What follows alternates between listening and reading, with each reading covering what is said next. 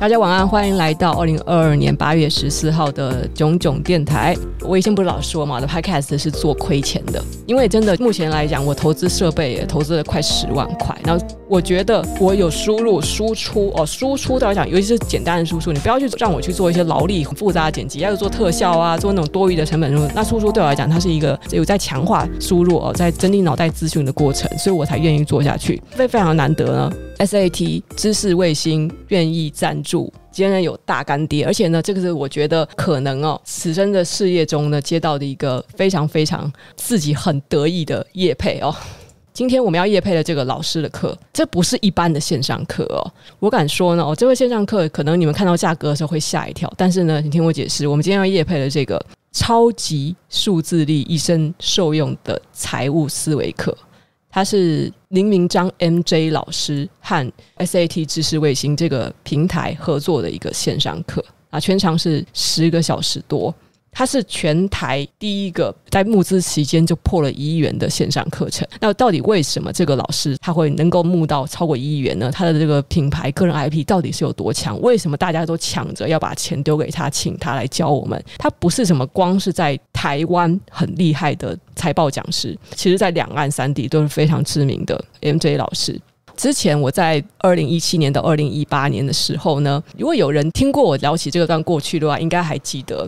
当时有一个朋友啊，他会三番两次来我家里为我传授台股的投资课，还有一些投资的一些基本面的东西。早期他先送我了。现在已经很难看到的黄国华老师的绝版书啊，黄国华老师大家大家会比较知道，说他最近哦最新的一部比较为人所知的作品是《茶经》嘛哦，我以前是看黄国华老师的书，但是黄国华老师呢，他并不是一个很善于言辞的人呐，可能大家更多的是通过他的书哦去了解投资知识、投资能力。那后来他的书也绝版，他也退休了，他现在主要就是在写旅游书还有其他的文学领域的东西。当时我的朋友他推荐给我的另外一个老师就是 MJ 老师。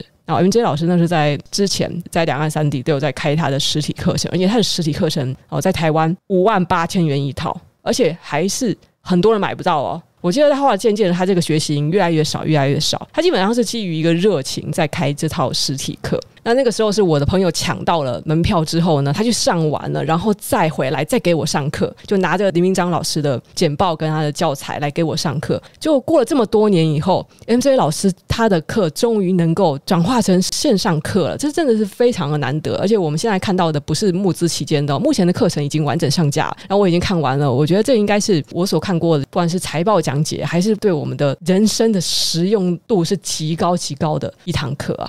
他现在学员人数。有超过一万四千人，然后你们可以看到那个页面上是超过一百则的五星评价。之前的那个学习营呢，是你等于说你要去参加两天一夜实体课。那现在的线上课程只要一万多块钱，只要不到四分之一哦，这个价格真的真的非常的亲民。那你也不用担心说哦，他把它浓缩成十个小时多，会不会听不懂？会不会觉得很复杂？呃，之前我不是有笑过吴小姐为什么要强调她的学历很高啊？但是她看不懂财报啊？MJ 老师教她看懂了。哎，其实她说的没有夸张哎，MJ 老师他的课程真的是你所能看到的，你所上过的。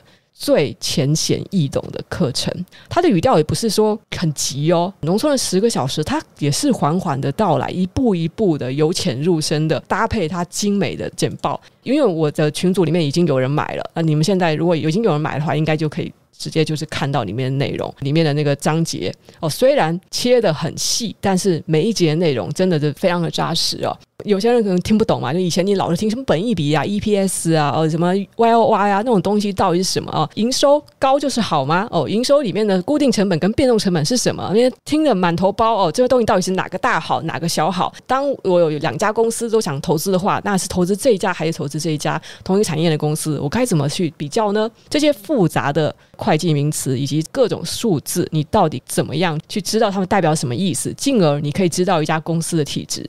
MJ 老师他就是用自己本身自己就很熟悉的生活常识，轻松可以教会你了哦。这可以用在哪些部分呢？像是如果你想要投资，你想要选一家体质好的公司，看基本面、解读财报的时候，你会需要这一个能力。你在制作自己的家庭，在规划财务的时候，你也需要这个能力。自己作为主管、经营者，或是你未来有机会创业的话，你也很需要财报的能力。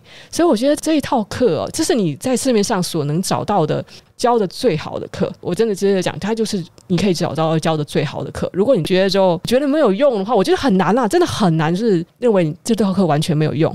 其实我在刚开始看的时候，我就觉得很激动哦。我想说，没错，像这样子的课哦，就是各位财报小白可能是最需要一堂课哦。这个东西，美股、台股，我觉得在世界各地的股票都适用哦。MJ 老师他非常厉害，他自己有创业过，他自己都创立了四家公司，他自己是职业讲师。以前他的那个书都很畅销，但是有些书已经绝版，应该找不到。但是对他以前写的书感兴趣的话，也去看。但是他的线上课呢，把他以前的一些不是说是完全复制过，而是说他其实他有一些专利的教法，因为在这个线上课里面，他会配合教具。教了一些知识之后，然后怕你可能会没有办法掌握到，因为这个资讯量真的很大。就会给你一些教具，就像是好，现在我们来做一个卡片游戏，你开始归类这个东西哦，是呃我们要归在什么哪个表中？这个东西我们归在哪种表中？一步一步练习，其实很有这种课堂中互动的感觉。本身他自己在很多的知名企业里面授课啊，这个我们就不多说了哦。所以我就为什么说我觉得我很荣幸呢？他这次呃愿意跟我们合作，而且哦，等一下我会再说说一个好消息哦。MJ 老师哦，作为一个这么成功的职业讲师，他早早也讲，他其实早就可以躺着不动了。但是他仍然有这种教学热情，把这套课做成线上课程给我们，哦，真的很棒。他没错，就是跟他说的一样，我们需要做的就是睡饱来上课。他们团队做出来的这套课程，会把每个财报小白都教会。如果你一定要上财报课的话，这套课是你必选的。这个名字很潮哦，这个是 MJ 老师他独创的解读财报的心法，中翻中哦，只要你看得懂中文，就能看懂复杂的财务报表。实际上上课的时候，你真的不会被这些数字搞到头昏脑胀，因为它是一节一节的，慢慢的去解读给你看的。财务杠杆那一根棒子，我就听起来有点色情哦。偿债能力，你欠的能还我吗？经营能力是什么？翻桌率哦。为什么红海它这么大一家公司，毛利率这么低，它真的是一家好公司吗？诶，因为这是因为红海的翻桌率真的很强啊。他的公司就是要做到大，虽然毛利率这么低，它的这个总体的净利还是很强的。所以，就每家公司，你即使看到说它不是说有一些数字大就好，因为它你要去了解这个财报表里面的数字所代表的意思，你要去去综合的评比，你才可以知道呢，到底是不是一家好公司啊？这公司做的是不是一门好生意？即使这家公司呢，今年很好，这一季很好，它的明年、后年还有没有成长的希望呢？哦，所以我们要看什么？比气场，财务报表里面都揭示着这公司真实的未来，我们可以预判的它股价可不可能成长。这个课程的连接还有这次的专属优惠码可以便宜五百块，而如果你在 DC 群组的话，你可以拿到我们的特别优惠码。哦，这个真是一个非常非常难得的机会。那而且我们这次的合作呢，还包括说我们会亲自的去访谈 MJ 老师。哎，这个 MJ 老师真的很难很难约啊。我们是就是每次只要有一点点时间差，就得要再重约，因为他的时辰真的是排太满了。有机会去亲自访谈，那到时候我们会在 DC 里面，如果有人有比较特别的问题哦，不要不要就是叫人家报名牌啊，不要这么没礼貌。就是有一些你经看过课程之后，然后你深思熟虑之后，仍然觉得有未解的问题，那在 DC 群组里面可以另外跟 MJ 老师提问。不要讲什么这次能不能买，那次能不能卖，本益比是什么？不要就做这种丢人现眼的提问，我到时候会过滤哦。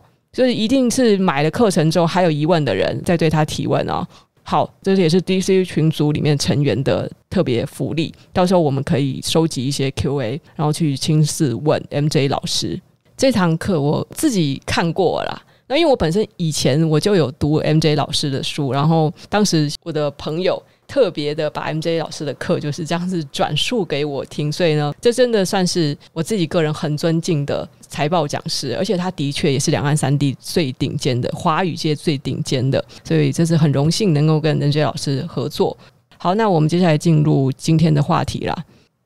近两个礼拜以来啊，裴洛西访台那个时候，其实大家已经，我觉得那个恐慌的情绪已经结束了，预计说在。接下来的，因为中美的关系极度紧绷之下，大家情绪会再一波的进入恐慌啊，股市可能会震荡更厉害。我们预期是这样子想，结果呢，没有哎、过去两个礼拜舒舒服服，大盘现在已经从之前的最高点的这个崩跌下来，它其实已经反弹了将近百分之二十了。但是呢，我目前是没有听说过哪个分析师说哦，就代表就回到多头市场，回到牛市啊，什么熊市结束没有了，大家都不敢妄自的断言说哦，这个就代表熊市要回来了。大家还是很保守，因为之前呢，其实就是反弹了很多次，然后往往都有在创高，再在创高，可是这次跌到大家的心理阴影面积有点大，而且呢，的确在过去的熊市啊，反弹这个百分之二十的幅度，其实还没有说很少见哦。哦，这个还是一个在过去也是实现过的正常的反弹。之前有推荐过大家一部一本书，叫做《进场的讯号》。有时候呢，我建议大家就是，你其实要了解股市，了解投资市场，你真的在稳定心心态上面。你与其看太多的什么个人的经验分享，或是技术分析等等的，你不如多去看看历史，你多去看看在它股市历史上发生什么事情。就比如说《进场的讯号》这本书里，这本也是很经典的。那这本书其实不是真的整本书都在跟你讲进场的讯号，就是台湾作者也是蛮蛮超疑的。它实际上这本书呢，是把牛熊的，就是历史上的每一个征兆以及它可能的迹象。这各种的数据的集合，然后再放到你面前来看，其实你你就会回去检视，你可以看到说，哦，过去可能在每一个阶段，它都有一个主流的主导熊市身段的汇集了最大资金的主流股，就比如说过去，可能在美国股市啊，从一九二零年代开始，那也许第一波是金融股，然后一九四零年代开始是铁路股啊，后来铁路泡沫之后，再是什么？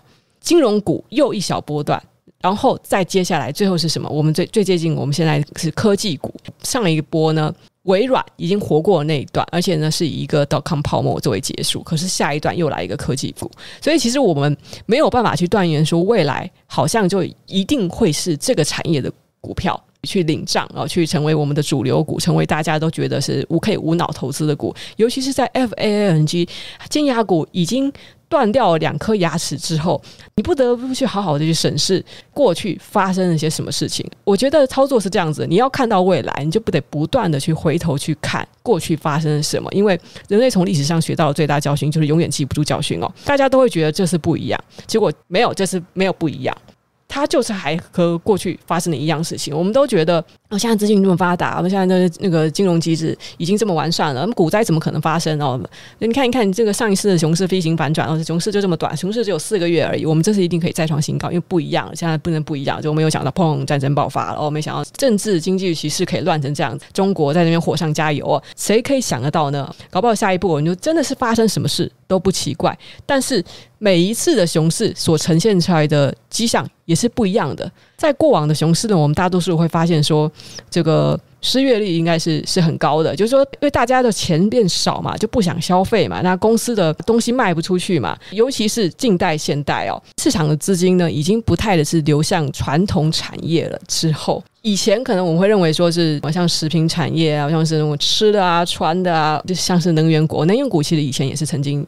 美孚石油就是那个有一段时间哦，美国的石油公司也是很好炒的。那个时候，炒炒的美国的石油就跟炒科技股一样的凶猛哦。你再回头去看的时候，你很难相信曾经发生过那样一段事情。以前可能人们不想消费，还不至于给资本市场造成这么严重的伤害。那时候还是传统产业或是能源产业，我们都会觉得说，你再怎么样不愿意消费。该用的得用，该吃的得吃，对不对？可是呢，随着这个近现代科技越来越发达，其实我们人是过得越来越好的。不要说什么现在人过得很苦，其实我们现在的人哦，就是即使是一个自认为很贫穷的人，但你还是有智慧手机啊，你可能还是过得比以前的皇帝还要好的生活。所以，这资本主义繁荣所带给我们的好处嘛。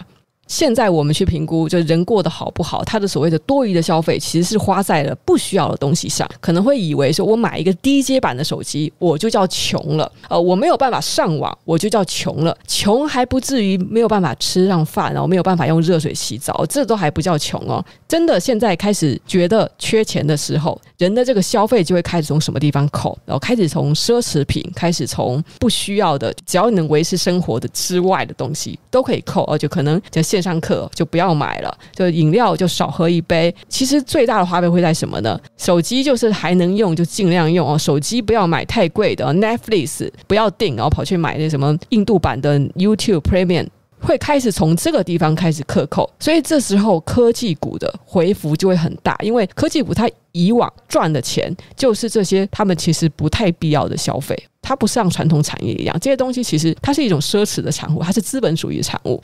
尤其是呃，大家可以看到，F A A N G、Netflix 和脸书为什么会两颗牙齿直接崩掉？为什么呢？Netflix，它在疫情中的成长啊，的确那个爆发性让我们觉得好像理所当然，它大到不能倒。但是呢，一旦疫情结束，而且 Netflix 它的用户已经在全球达到了一个饱和，感觉它已经没有办法再冲上去之后，它不得不去转换它的模式。就是它现在不是要推出有广告版嘛，那就推出低价版嘛。其实我们未必能知道说这个模式有没有办法再去推动它的股价，但是至少我们知道说它现在已经不是一个可以无脑买进的公司了。这个东西你要仔细想想的话，也不是我们非得看的啊，没有错，那是刚需外的娱乐需求。Netflix 先崩，它这是一个自然而然的，在局势之下就是可以预判得到的趋势哦。如果是太晚就发现说都已经崩到一半了，还在死抱着不放的人的话，那现在真是要哭了。那 Facebook 为什么崩得那么厉害？祖克伯嘛，他靠 Facebook 在靠什么盈利的呢？卖广告嘛。在景气不好的时候，所有公司都一样。他去撒广告的这些钱呢、一定是大幅度的减少嘛。我是就过好我的本业，我一定是说希望说有扩展呐，希望再增加我的业绩啊，才会去撒广告嘛。可是问题是，现在脸书它面临着什么？一个是。已经有点过了，他那个时候在数位广告霸主，就是吃得到最大红利的那个阶段了。再加上呢，他现在有竞争对手啊，TikTok，还有就是尤其像这种社群软体的东西啊，当老人一多了，年轻人就会想跑。然后新的平台出来了之后呢，社群的中重度使用者也会想跑。所以，脸书它会面临一个它的用户数成长也一定会越来越趋缓的趋势，而且加上景气不好，它的那个广告收入一定会重挫。那我们先不讲祖克伯他本人这个人到底有多机掰所造成的公司的营运上的问题了，光是他现在的整个产业还有大环境来讲，之前呢，为什么因为祖克伯要突然跑出来炒元宇宙？他完全是为了要掩盖，我就直接定论，我其实认为他就是为了要掩盖公司的营收居然。比预期差那么多，他其实是为了要掩盖这件事情，怕被投资人直接看衰，就想说你的营收已经变得那么惨了，那不行不行，那我们现在要快点把股票给卖掉。他怕这件事情，所以他才要炒元宇宙。但是实际上他自己讲说什么？他投资元宇宙啊，是花了很多钱呐、啊，所以他那个财报才不好看。No，没有没有，即使他不把那笔钱花在元宇宙上面，他的财报还是不好看啊，就是没有以前猛了。现在就是没有办法被那么看好了。不要在那边转移焦点，他都在那边丢烟雾弹啊。那么祖克伯，谁不知道你在干嘛？所以他当时在炒元宇宙的时候，我就是看他炒了一波之后，我想说，我现在差不多来一个没有说赚很多啊，不要赔的状态下，我就把它出清了，然后我就开始做空哦。也不完全是因为我讨厌脸书哦，就只是因为啊、就是知道他在搞什么。迪士尼它的 IP 本身很厉害这件事情呢，在之前的 Podcast 有讲过。我认为呢，最近的股市它会反弹的。这么过火，我觉得那是有点是现在的效率市场对于所有的资讯都回应的太过敏锐的缘故。就比如说，我们之前就可能包括我在内哦，还有其他的一些各方先达，我也不算先达了，我是路人，各路分析老师，他们都做一个评估，就是说，因为近现代我们自己的那个金融体制如此的完善，我们预期熊市并不会持续的太久，而且呢，这次的熊市有一点反常哦，失业率并没有很高哦。因为在疫情中呢，有很多人的工作形态改变了。他们本来是坐在公司上班，然后大家突然发现，其实我也可以不用上班，或是被裁员了之后，他们就去创业啊，去做了另外一种形态啊，就会说那个收到政府的每个人三万块钱的补助之后啊，就拿去炒股票啊，拿去买特斯拉。那段时间流行人人炒股之后，虽然也我觉得我散户啦未必是有赚到多少钱啦，但是的确美国人呢，他开始对于就职这个方面，他有一个完全的重新的认识，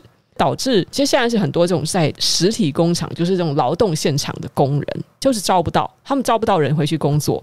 可能这些工人他们发现说，在疫情期间呢，呃，有些人去学写程式啊，有些人去再去精进自己啊，然后去做一些那种可以线上做的事情，然后再做世界各地的 freelancer 也活得下去。我缺工缺这么久也活得下去，那我干脆去做那份工作，干嘛要回到还在里面去做苦工呢？哦，简单的来讲，就是大家的工作形态不能说进化，就是改变了。不用在现场工作那么久也活得下来，那就说明说他们可以继续这样子的工作形态跟生活方式，不管是收入变得比以前少，还是说这个工作薪水搞不好比以前高了。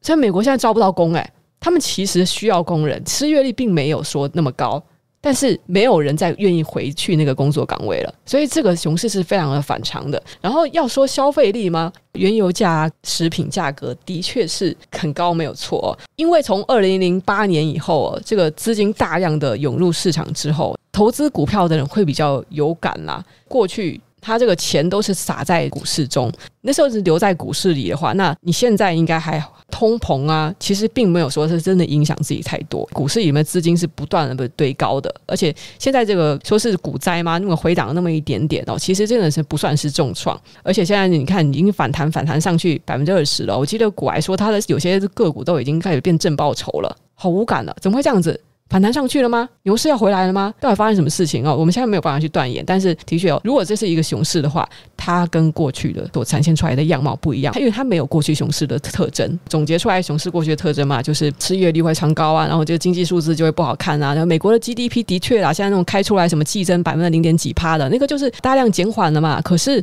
F A N G 啊，你要真的说这五家公司。两颗牙崩了，可是微软啊、Apple 啊还撑在那里诶，这些科技公司开出来的财报也不是特别的悲观诶，肯定说利空出尽哦。我们看到的景气好像也不是我们所预想的那么坏。而且现在好像坏消息都已经被先前的 FED 都已经说尽了，反正你都已经说完了嘛，那顶多就是那么差了嘛。我要等到到时候你股市落底之后再进场吗？股市已经经历了这么长历史，大家那么该怕的该怕的，该被预判的就判，大家就是我预判你的预判了，每个人都抢先进场，我要预判你的预判，我要在抢被人抄底之前，我要先抄，轰轰轰，全部都进来了啊！这就是我们为什么说。股市不管是跌得多凶猛啊，定期定额的人就是不要停止定期定额。如果你前一段时间因为这个股市杀的太凶，你停止了定期定额的话，你现在不就很尴尬？到底是反弹吗？我现在要进场吗？如果它的一去不复返怎么办？但是如果我在之前前面。跌的这么凶的时候，我的大盘就已经是慢慢的给它摊平的状态。我现在就会觉得说，哇，还好我有定期定额，因为即使说我现在突然就是要把这个过去的这个额度都给补上去的话，我就不会追高嘛。因为其实现在已经反弹百分之二十，你再马上就再买进，再跌下去，你会更痛哦。你会想说，我干嘛这样？我干嘛要做这种事情？我现在就变成追高了。就是我就说嘛，就是如果就是买大盘指数的人，就是无论什么时候，乖乖的给他扣钱，然后乖乖的该投进去就投进去，因为你又现在又不是没有赚钱哦，又又不是那种每次专。职炒股的人，就是有钱就给他慢慢投，在自己能够承受的风险。这样，如果你相信这个市场长期向上的话，就是慢慢投，也不会到现在已经反弹了百分之二十，你还在想着那我我我要投嘛？我投进去之后再跌，你会更痛哦，因为你没有把成本去平滑化。我在这边讲一下，股市中乐极生悲，悲极生乐啊，我们没有办法预料得到，我们可能大家都会预判别人的预判。好，然后我们来讲一下，就是因为之前嘛，台积电刘德英有讲说，台积电包括其他的这个半导体的公司是西盾吗？因应未来，我们目前相信呢，不管是军事上、民生的科技发展上，需要最好的晶片，像这些半导体工厂，因为现在的工厂的集中在台湾哦，中国如果真的要打来台湾的话，主要是在说台积电，只要逼到台积电停产，一停产停个几个月的话，那。整个世界会大乱。本身台积电它产的这个晶片，顶多是把握这个全世界的，不管是军事，你所能想要用到的，甚至在金融领域中的命脉哦。我甚至讲说，如果台积电现在稍微不要脸一点呢，他就学华为啊，再搞一些黑科技进去啊。哦，他该不会真的有吧？我我是假设啊，不要脸一点，他搞这种黑科技啊，那我们台湾也是有有有办法去征服全球的。我们自己国家的这个产业，它的技术力不要外流，只要我们还把它保护在本地上，它就是会形成一个西盾。它就是我们的这个护身符，中国不敢打过来，因为最高等级的晶片哦。可是呢，最近美国的晶片法案通过了，它要将三百九十亿美元投入协助晶片业者扩厂、增加产能，其中呢，有一百一十亿美元会用于先进制程等等的晶片技术发展，然后剩下的二十亿美元，这是给美国的国防晶片基金哈。最后的五亿美元是给国务院，然后两亿美元是资助什么美国科学家基金会。其中我们说了那个补贴晶片业者扩厂的这个三百九十亿美元中，英特尔会获得百分之三十二的比例，然后美光会获得百分之二十一。叫其余则是由德州仪器获得百分之十四，三星获得百分之十三，台积电获得百分之十的补助啊。听起来虽然是台积电的获得的比例是先进制成晶片技术业者中最少的一个，可是你说台积电要不要？台积电当然要啊。前一阵子啊，我看到比较老一辈的长辈就出来紧张兮兮，因为这件事情刚好发生在美国阿嬷来台，好像第二天还是第三天吧，长辈就开始疯传一个新闻，说你看啊，都是那个美国阿嬷，好吧，跑来乱啊，你看台积电要去美国开公司，你看现在美国能够保护得了台湾吗？哦，我们说佩洛西来台湾，本来就是。为了要民主党的利益啦，他才不会是为了人权问题啦，这些都是演出来的啦。就巴拉巴拉，长辈的声音就很大。他说：“台积电如果去美国扩厂的话，那中国就更肆无忌惮了。因为台积电它的一旦它把它的产能哦分散到其他的国家去，中国就知道啦，就是即使我打下台湾又怎么样？我去破坏台湾，把几发核弹过去，应该不会这么严重。你说他拿了百分之十的补助，要啊，不可能不拿。就是他不拿美国的钱也不可能啊，因为你看看其他的公司，他们直接获得了这么。大笔的经费哦，他如果不拿钱哦，这就是一个大半导体时代、大晶片时代哦，大家都在扩厂，你不去跟着去扩厂，跟着去拼拼这个产能，那怎么办？商业嘛，不进则退。台积电一定得这样做，他一定得接受美国的补助，然后就是去国外扩厂。到最后呢，就是台湾好像也不是有台积电护国神山了，护国神山要到外面去开分店了，接下来该怎么办呢？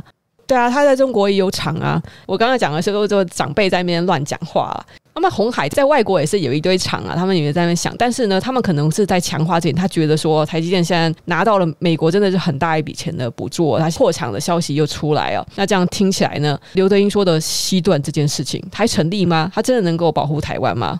厂房外移的确是一个很大的风险哦。到时候预期说战争发生，台积电停产可能性是会降低的。在这个国家停产，它可以在其他国家继续产。它在美国的台积电，它不一定得用台湾人的工程师。然后在中国大陆那边可能有台湾的工程师，可是在美国它还要用一大堆台湾的工程师嘛？我认为是不一定是这样的。但我在之前还有看到一篇有趣的文章呢，呃大家应该也有看到点，点上疯传嘛。有兴趣的话可以去搜一下这两个关键字，一个是。台湾人台积电。跟奴性挂钩的，有一篇文章很精密的分析说，为什么台湾人可以练成台积电？哦，原来是跟高工时有关，跟台湾人非常的奴有关。那老板随时想扣你去公司就扣去公司，在美国是不可能获得奴性如此之重的员工。啊，美国每个人就是做事都很懒散的嘛，超懒。特斯拉为什么会是一家好公司哦？那特斯拉老板自己也睡工厂嘛，自己每天工作十几二十个小时，因为老板就以身作则，他要求他员工拼了命的爆肝，你要努力的拼拼产能哦，拼技术哦。这也是为什么特斯拉它会是投资人爱的一家好公司。就讲真的啦，呃，就是这有点像是嗯，投资人看。看这个业界的眼光，呃，以及你没有去真正投资，没有去经营，那你就是会看什么事情都跟惯老板一样啊。我之前有看到一篇脸书文章，在那边讲说，大家好想进某某家公司，某某家公司是幸福企业啊，员工每一个人就上班时就在那喝茶聊天啊，主管都没有在管啊，主管有时候看到大家在吃鸡排、喝奶茶的时候，还要餐一卡，然后吃下午茶的时候，大家就开始聊天，然后动不动就是两三个小时过去了，然后大家就回到座位上扭扭屁股啊，滑滑脸书啊，都下班了，每天就没有在做事情的，而养一堆冗员，然后大家觉得这是一个幸福企业，我的天呐！我说这种公司哦，他如果上市的话，天，我会马上去做空他的股票。主管没有在管事，员工每个都在等退休，他是没有产能。这种公司，你可以会期待说他真的能够赚钱吗？因为老板是在亏钱，养了一大堆没有能力、不求上进的员工。所以有时候我看到有人说这是什么幸福企业，我觉得很好笑。我说幸福企业看看，就你幸福个几年看看哦，就除非你待的是公家机关了，呃，不然的话，幸福企业没幸福个几年，也差不多该倒掉了。公司不赚钱。他就不可能给员工加薪。我再讲一次，商业就是不进则退。员工没有加薪机会，就代表其实老板他的收入也没有增加，他没有进步嘛。你觉得这在这种公司很幸福，一方面还要再抱怨薪水都没有增加。但是我相信，其实可能有更多的人是是觉得他做了要死要活，可是薪水也没有增加。但是这是我以前一直都很好奇的一点。那你就换一家公司啊，你就去找一家你觉得做事是有办法去真的实质上回报到自己的公司嘛，就换嘛。劳工是有选择权的，欸，老板可能是这，就是他的事业，他必须要待在那个位置上，他可能就是要做一个孤儿院的坏老板。但是劳工可以选择啊，今天又不是说签了卖身契，你不喜欢这家公司就走啊，你就去找一家更好的公司啊，就是这么简单啊。有时候呢，你发现你在一家烂公司，比较可能是因为你的能力就是这样子啊，所以你只能待在烂公司。呃，高维珍说有在研究台股的人可能不会太担心吧，因为股板去年就讨论过去每日的支撑到哪，现金技术还在台湾是没有错啦。可是呢，你是对台湾人的奴性有信心呢，还是对美国人的技术和他们他们的努力程度没信心呢？而美国人真的是太懒了，太懒了。最近也是蛮疯的一篇文章，懒惰蚂蚁的理论，并不是说花的时间多就代表说这个人的贡献多。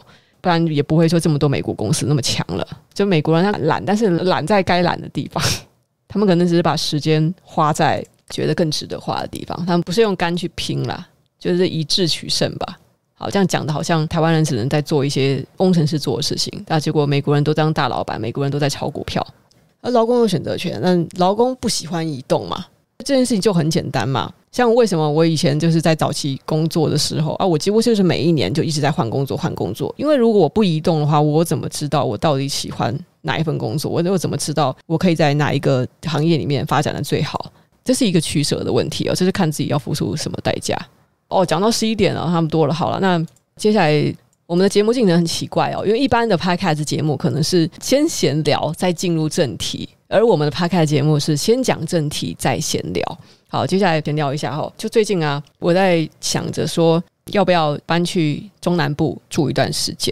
就想到台北的秋冬季要来了，心里就有点疙瘩。因为大家知道，就我在九月、十月的时候，我几乎每年我病就会再复发，跟天气有关哦，也跟这个事件发生的那个时节有关。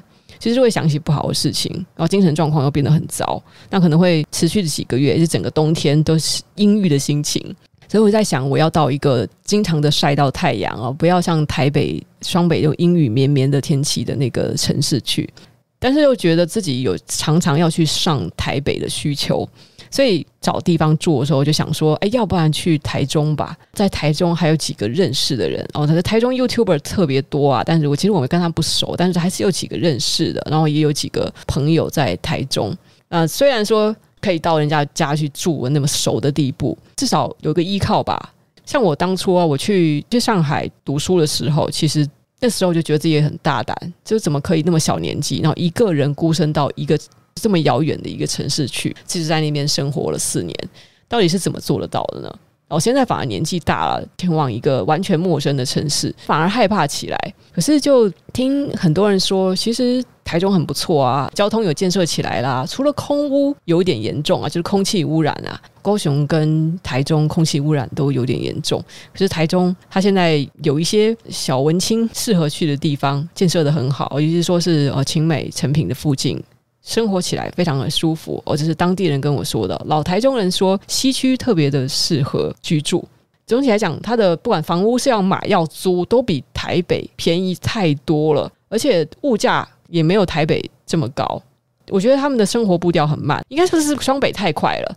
呃，双北每个人都会赶得跟什么一样，所以我就去看了看台中的房子，然后想说。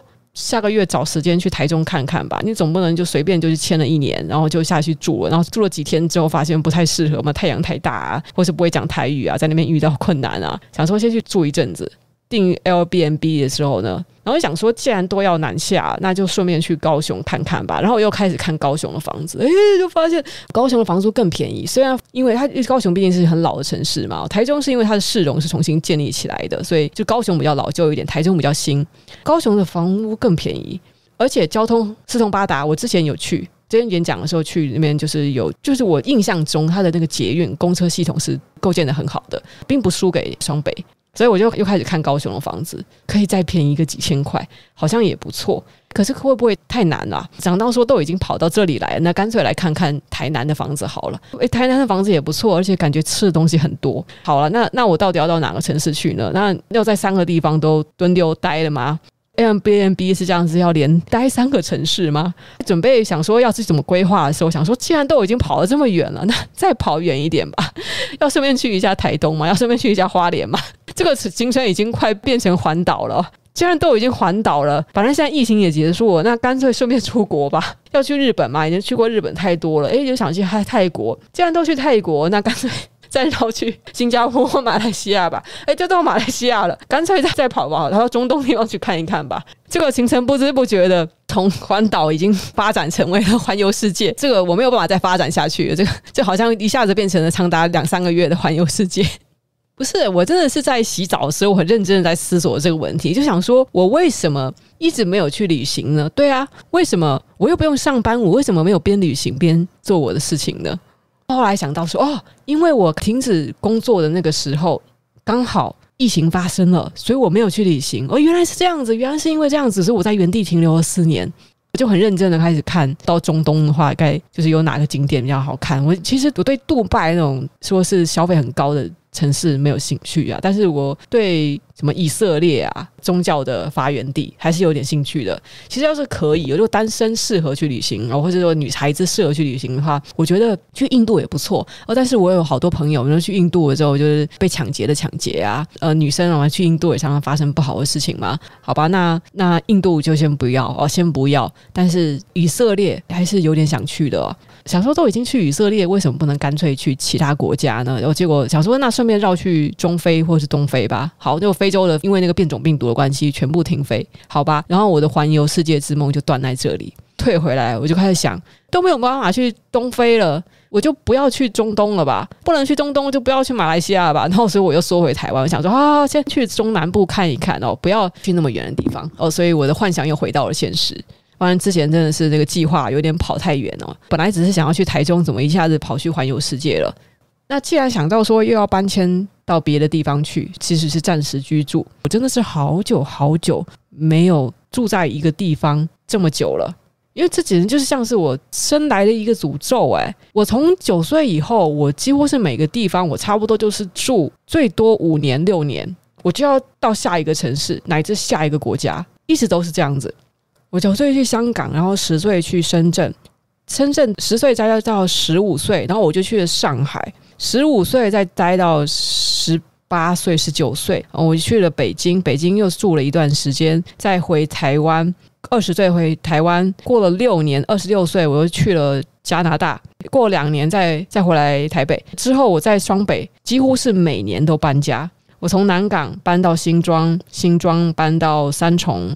三重在一同一地方又搬了，又搬了两次，再搬到士林，士林里面搬了两次，然后现在我又暂时来板桥养病，然后养病养着养着，我又想去台中。哇塞，我到底要住多少地方啊？我一定要这样子漂泊的过一辈子吗？对对对，厚厚说，为什么有种一直在旅游的感觉？以前我听人家说什么喜欢旅行啊，上班存钱就是为了要出国旅行啊，就带着背包来一趟想走就走的旅行。我从来不能理解这件事情。我觉得说人生过得还不够漂泊吗？你没事就得换地方住。我老是在梦里面会梦到神志不清，那我醒来的时候我会搞不清楚我自己到底在哪里。有时候会不小心记忆错乱，记成我是在以前住的某个地方。就我老是在醒来的那个朦胧的时刻，我是想不起来我到底身在何处的，对哪里都没有一个很深的归属感，因为我住的地方实在是太多了，不是定不下来啦。就是我觉得是好像每次过一段时间之后，一定会发生什么事情，迫得我住所改变。为什么会这样子呢？实在是流浪太久了，所以我以前一直不喜欢旅行，因为我觉得我觉得能在一个地方住多好啊，干嘛老是跑来跑去？又过一段时间，又突然可以理解了，就实在是在台湾的北部待太久了。我想想说，我要去该换个城市，就是要不要干脆出国去游历一周哦？不知不觉就查到了，嗯，世界上最适合退休的国家是在哪里啊？其实我本来以为是西班牙。之前我在西班牙这个国家特别有印象呢，是因为古埃他提了好几次哦。上次是讲说他去西班牙的时候，西班牙的人都对待外地人非常的热情，那本身就是当地观光旅游业非常的兴旺的一个国家，而且医疗资源啊，呃，教育福利。教育制度啊，都都非常的完善哦。西班牙其实是我仔细去研究之后才发现，哎，西班牙其实是一个很不错的国家哎。就是你不要看它是欧洲的一个小国，名不见经传哦。大家好，老是把它跟葡萄牙分不清楚。哎，西班牙跟葡萄牙可差多，西班牙很先进的，不愧是当初的海盗王国。好，这边讲到它掠夺的历史了。它虽然并不算是。退休最便宜的国家，但是如果是要去生孩子啊什么的，就是为后代着想啊，为自己的老年福利着想的话，再考虑到什么当地的华人多不多啊，说吃不吃得惯啊，以及这个气候啊各方面来讲，西班牙其实很不错哦，顶多就是小偷可能多了点吧，哦，治安一定是没有台湾北部那么好啦。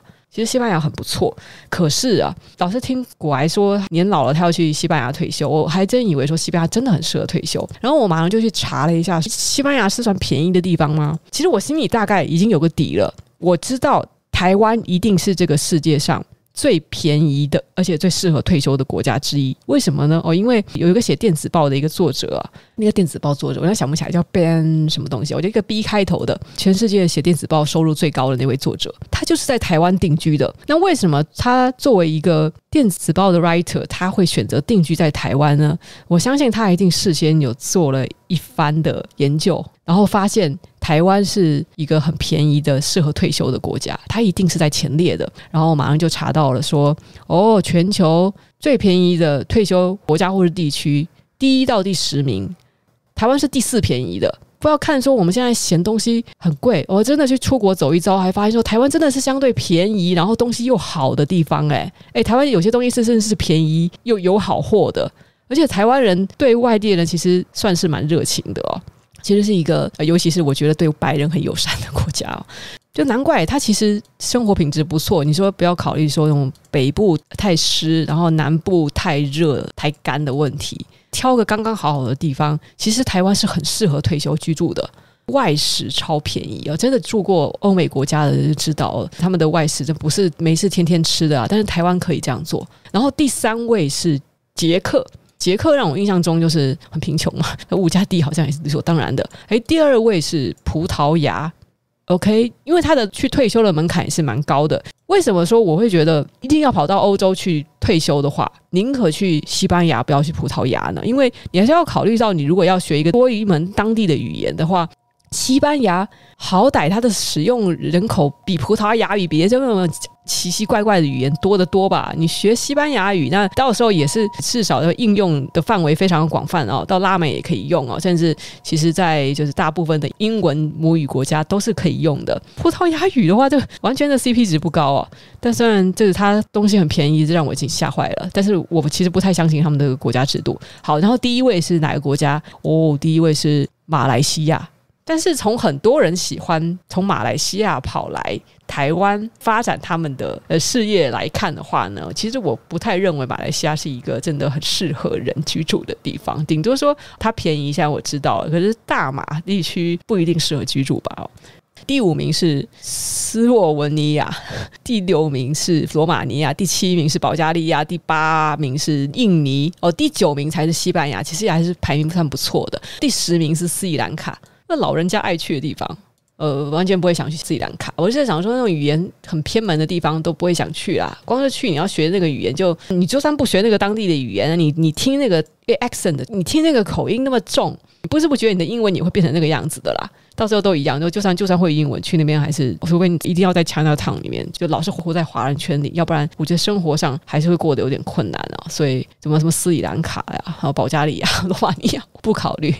有人在说这个大马常常排华，嗯，马来西亚它还是一个呃文化大熔炉哦，就跟加拿大一样，其实来自各国的人都有，治安还是需要担心的一点。既然都要退休了，你想到你是那种老弱病残的时候，在那个地方有如风中谈图一样的，就是还是不要去那么危险的国家会比较好。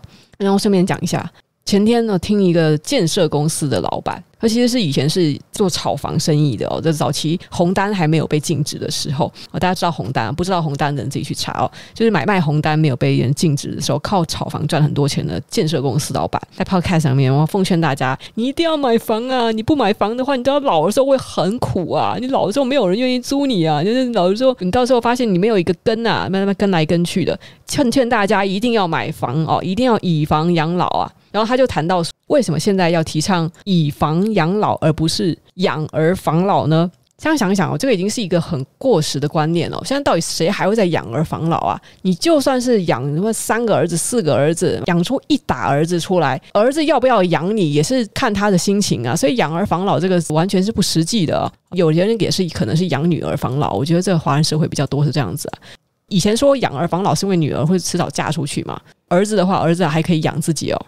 没有，我觉得在台湾的这个状况其实就一半一半，儿子跟女儿都可能需要养家长啊。问题是啊，这是哪门子？这根本就是让上一代的苦难再继承到下一代来嘛？这什么乱七八糟啊！说什么养儿防老的，不是脑袋是坏掉了吗？你有这么多钱去养一个小孩，那你不如把那个钱直接就是存或者是投资，都可以防老了，好吗？你就要随便去查。我记得在二零一九年的时候，我就已经看到有一篇文章，但是我觉得那篇文章它是一个很保守的估计哦，在台湾你要去生一个小孩哦，把他养大，养到他可以自立，要花多少钱？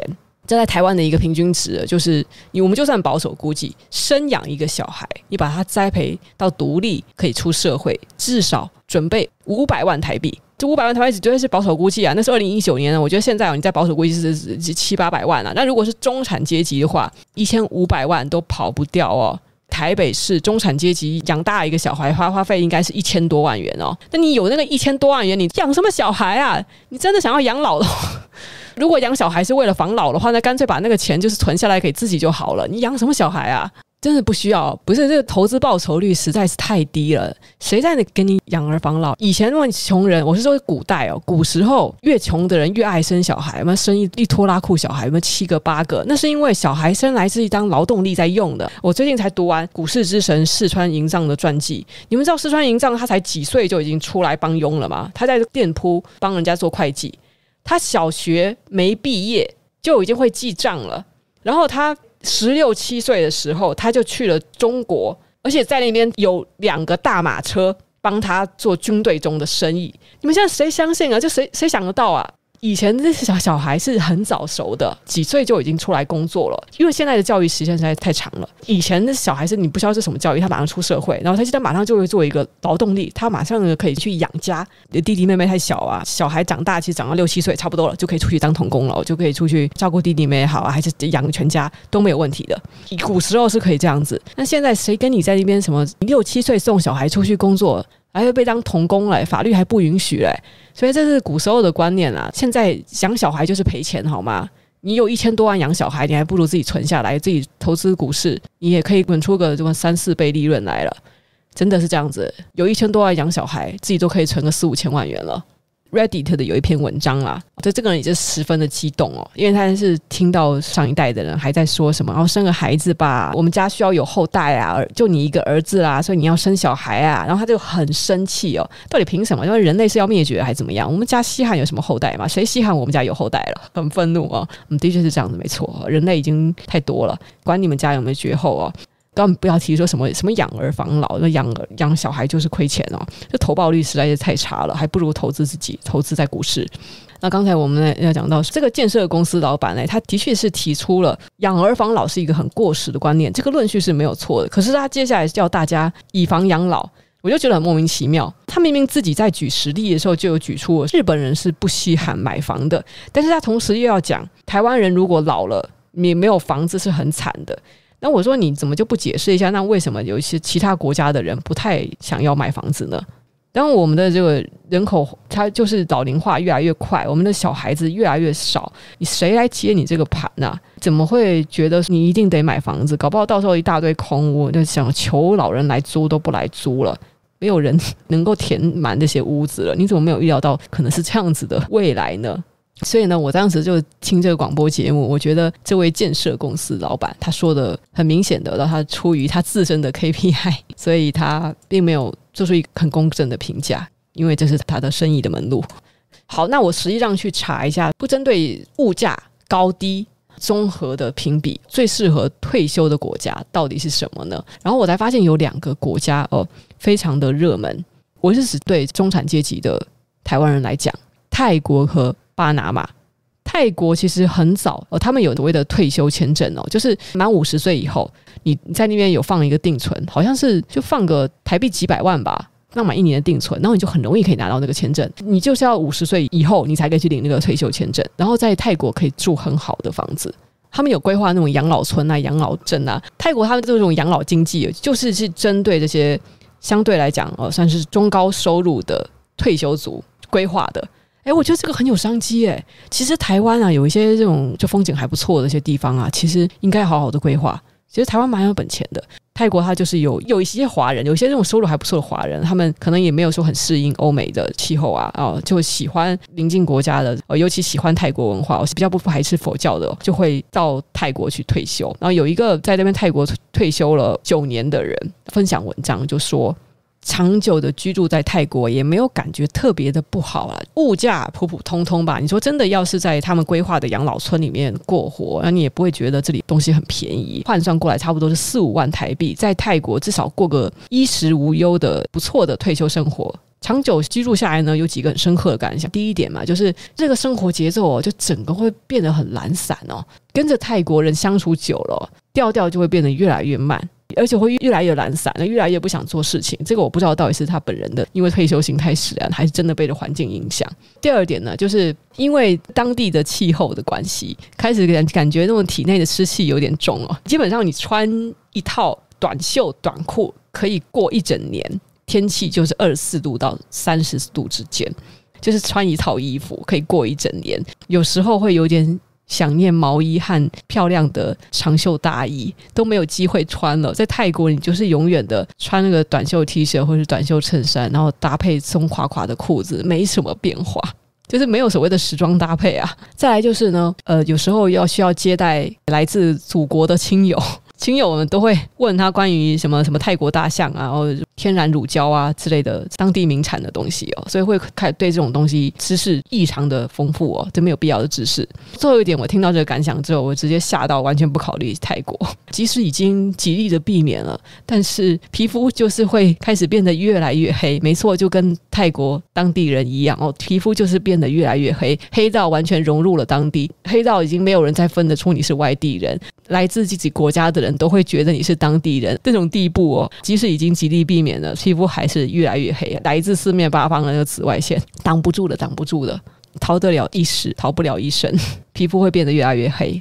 连在室内，你在室内就采光实在太好了，随便买一个房屋，它是没有什么采光不好的问题，太阳就是大曝晒，完全的融入了当地。我不知道这算是好事还是坏事哦。好，那我们今天应该差不多讲到这里吧，讲到十一点半了。好，那。好，那最后就是我们再来强调一次本次的干爹哈，谢谢知识卫星和 MJ 林明章老师的超级数字里一生受用的财务思维课的赞助哦，真的是很很难得的一次合作。有人有需要的话，哦，你们可以再再回放，回放到前面看我这个非常有诚意的，满满快要半小时的介绍哦。我真的觉得很难得，很难得，就是因为我们已经错过了前一辈大师。其实我没有想过，诶，MJ 老师居然愿意出线上课，这门课他设计的这么有诚意哦，他可以再定价高一点，一定还是大家会抢着买，真的。他愿意推出这种课，然后让大家都可以轻轻松松的看懂财报，然后让自己受益终身哦。我觉得这是很很难得到，以后他可能还会涨价。那现在难得有一个呃限时的优惠，在我们的介绍栏有五百块钱的折价券。那如果有加入 DC 群组的人，还可以再得到一个特别的折价券。大家感兴趣的话，可以在优惠期间买喽。什么技术啊、筹码啊这种很专精的这样子的其他领域的课呢，要上其他老师的课。但是呢，财报我这是最基础的，因为什么东西哦，你像短期的像台股啊，可能会有主力进出啊，三大法人进出啊，做空做多的，它会引起的股市的波荡。但是呢，长期只要我们知道一家公司它的体质好哦，它的气够长，这种重点是呢，我们看得到它的前景，然后配合自己的眼光哦。下一集我们会来讲一讲四川银藏的。眼光之精准哦，近乎百分之百的投资眼光精准度哦。下一集我们会来聊聊。总之呢，投资成功它是一个综合实力加上运气的成果。我们要去学习方方面面的知识，才能够获得美好的成果。这个时代真的很庆幸，我们有很方便的、很便宜的方式就能够取得这些资讯。那就跟大家说晚安了。